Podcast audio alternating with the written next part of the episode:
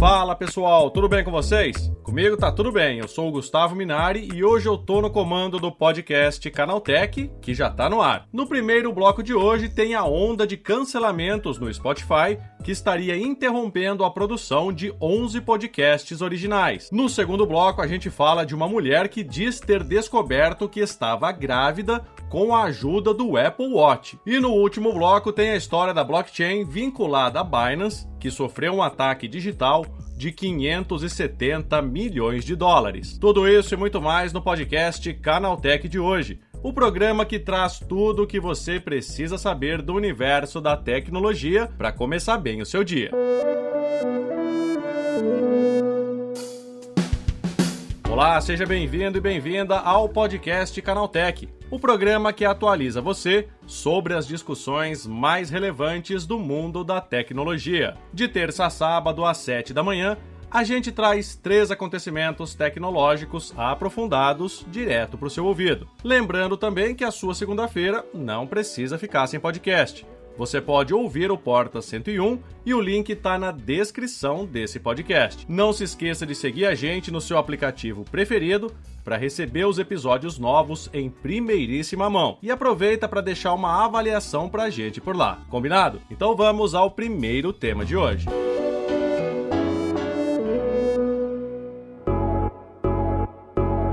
Uma fonte interna revelou ao site TechCrunch que o Spotify vai cancelar 11 podcasts originais dos estúdios Gimlet e Parcast, que pertencem à plataforma de streaming. Segundo esse informante, os cancelamentos também envolverão demissões de pelo menos 5% da equipe de podcasts do Spotify, com alguns funcionários mudando para outros setores. Essa é a primeira vez que o Spotify cancela vários podcasts ao mesmo tempo.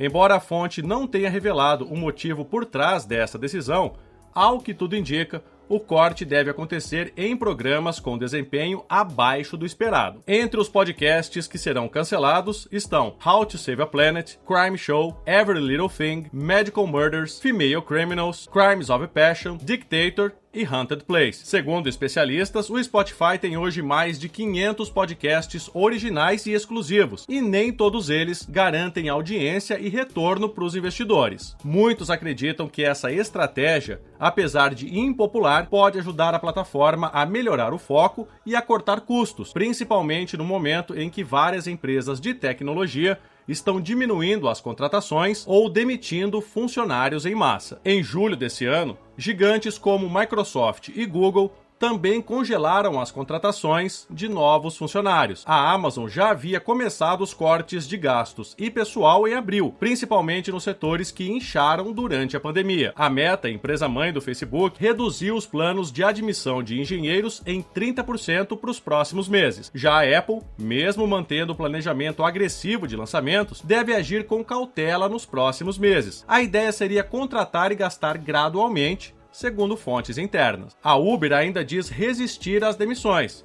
mas a concorrente Lyft também teve que demitir e fechou uma divisão da empresa. A Netflix, que perdeu quase um milhão de assinantes no começo do ano, demitiu pelo menos 150 trabalhadores e vem buscando outros modelos de negócio. Tesla, Twitter, Ebanks e Shopee engrossam a lista de empresas que decidiram pisar no freio das contratações ou demitir parte de seus funcionários. Resta saber se esse movimento será temporário ou faz parte de um novo modelo de administração, mais enxuto e com os pés no chão, principalmente diante de um cenário de baixo crescimento econômico.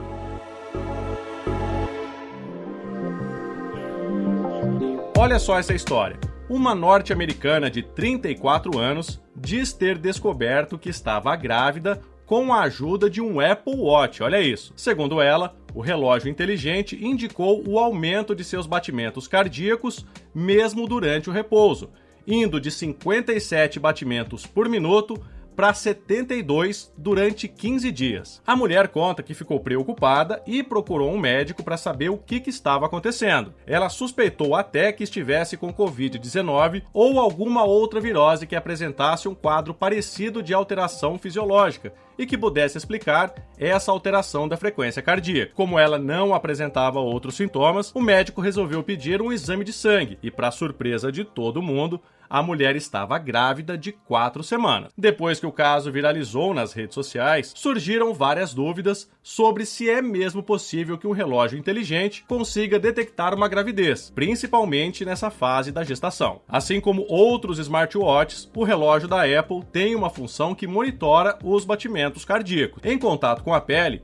ele rastreia a frequência, podendo calcular a média de batimentos em repouso. Mas será que o relógio é mesmo capaz de detectar a gravidez? Segundo especialistas, a resposta é não. O presidente da Sociedade Pernambucana de Cardiologia, Carlos Jafé, disse ao site Tilt que o caso da mulher dos Estados Unidos não passou de mera coincidência. Segundo ele, entre a primeira e a quinta semana de gestação, ocorre a fase de implantação do óvulo no útero. E esse é o momento sem qualquer alteração no corpo da mulher.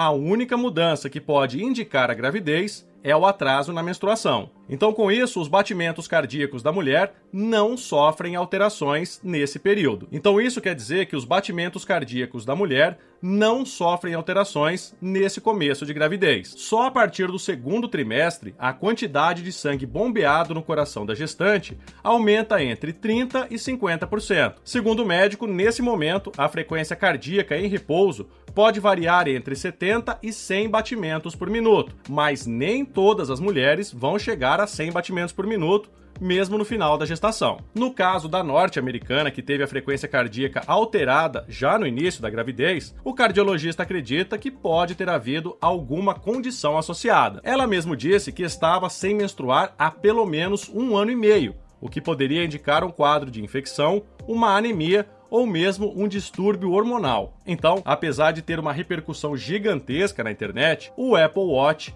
não ajudou a identificar uma gravidez. Talvez, quem sabe, no futuro, a Apple possa adicionar mais essa função ao seu relógio inteligente.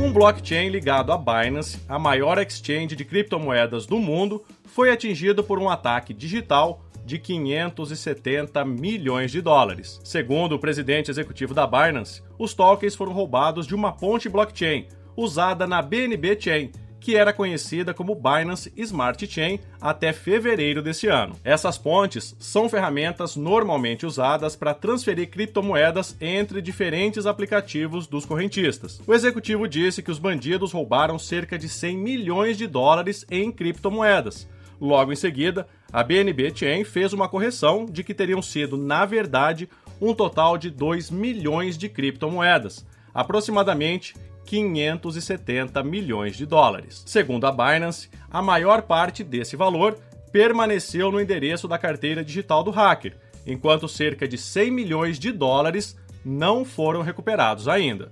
As pontes blockchain têm se tornado cada vez mais alvos de ataques e uma verdadeira dor de cabeça para o setor de criptomoedas. Um relatório da empresa de análise de criptoativos Chainalysis revelou que cerca de 2 bilhões de dólares em criptomoedas foram roubados em 13 ataques a pontes diferentes só em 2022. A BNB Chain já afirmou que pelo menos conseguiu impedir que o incidente se espalhasse, entrando em contato com os validadores do blockchain que são aquelas entidades que verificam as transações. Ainda não se sabe ou não foram divulgados os nomes das organizações criminosas que participaram desse roubo. Então é isso, terminados os temas mais relevantes de hoje, vamos agora para o quadro Aconteceu também.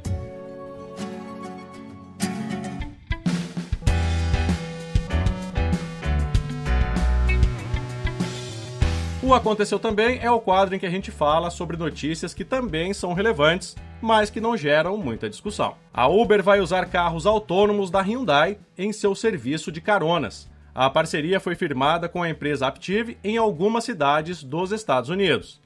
Além do serviço de caronas, o acordo também prevê a implantação de um sistema de delivery usando carros 100% elétricos e com nível máximo de direção autônoma. Mais detalhes sobre os novos serviços da Uber devem ser revelados em breve, mas a promessa é de que, quando implementado, o táxi autônomo já esteja 100% pronto, sem fases de transição. A Nintendo anunciou durante a Brasil Game Show que no final de 2022 lançará versões físicas de seus jogos aqui no Brasil. A empresa ainda revelou os títulos que terão cartucho de forma oficial aqui no país: Animal Crossing New Horizons, Super Mario Odyssey e Splatoon 3 serão apenas alguns dos jogos disponíveis nas mídias físicas. Os games serão vendidos pelo preço sugerido de 349 reais, e a embalagem virá com a descrição do jogo em português do Brasil e a classificação indicativa de idade. Atualmente só é possível comprar games para Nintendo Switch na loja oficial digital do console. A média de preço de títulos exclusivos da empresa é de 299 reais. Olha que incrível! Pesquisadores estão estudando se anúncios com satélites são viáveis. O Instituto Skolkovo de Ciência e Tecnologia na Rússia analisa a viabilidade de uma missão de propaganda espacial com satélites, que iriam refletir a luz solar para exibir comerciais no céu. Ao considerar fatores como consumo de combustível, população da cidade alvo do anúncio e os custos para a propaganda, eles chegaram a uma estimativa de 65 milhões de dólares. Segundo os pesquisadores, se a formação de satélites for levada a uma cidade de alta densidade populacional, um anúncio de um minuto poderia render um retorno de até 2 milhões de dólares. Será mesmo, hein? O TikTok lançou ferramentas integradas de edição para permitir uma criação otimizada de vídeos. A mudança é para facilitar o ajuste em clips, sons, fotos e textos sem precisar mudar de aplicativo e já está disponível para usuários do mundo inteiro. Além disso, o grande destaque fica por conta do modo foto, que torna a rede mais parecida com o rival Instagram. Será possível também unificar, cortar e dividir clipes, além de acelerar ou reduzir a velocidade de reprodução deles. Outra novidade é que os usuários conseguirão escrever, posicionar e definir a duração de um texto com mais facilidade.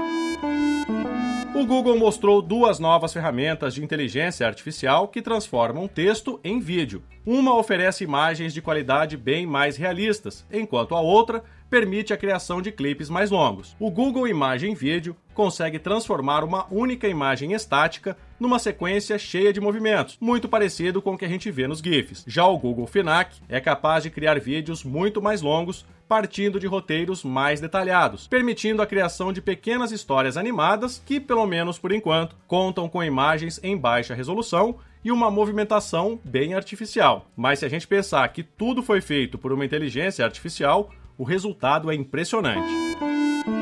Tá aí, com essas notícias, nosso programa de hoje vai chegando ao fim. Lembre-se de seguir a gente e deixar uma avaliação no seu aplicativo favorito de podcast.